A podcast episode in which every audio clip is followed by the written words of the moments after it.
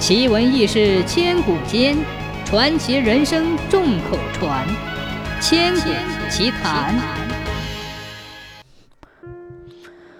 很久很久以前，在浙江北部的韶溪岸边，住着一对勤劳善良的青年夫妇。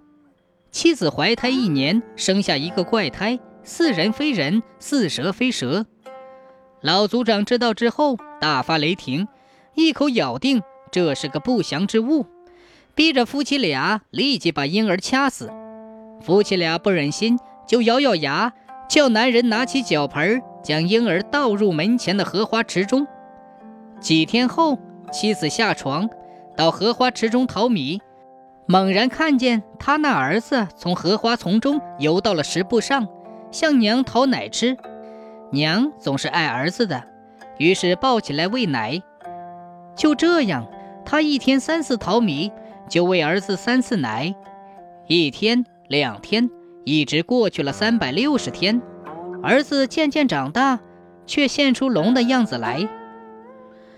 这个消息又传到了老族长的耳朵中，他知道怪胎非但没有掐死，反而长大了，大为恼怒，于是想出了一条毒计，要宰掉他。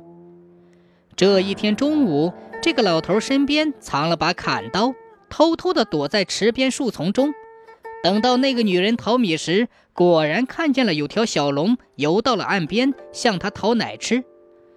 老头见状，举刀就砍，小龙连忙跃进荷花池中，可是迟了，这一刀把小龙的尾巴砍了下来，霎时间鲜血淋漓。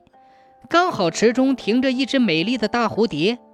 那蝴蝶见小龙无辜受害，没了尾巴，心里十分同情，就立即飞了过去，用自己的身子接在了尾巴上，于是变成了一条美丽的龙尾巴。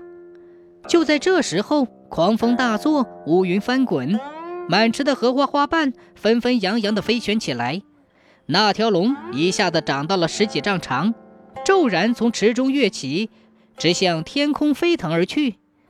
那老头见了这股气势，吓得昏过去，死了。小龙的娘一见儿子飞入云层，含着眼泪连唤三声“小龙”，但是小龙已经飞得无影无踪了。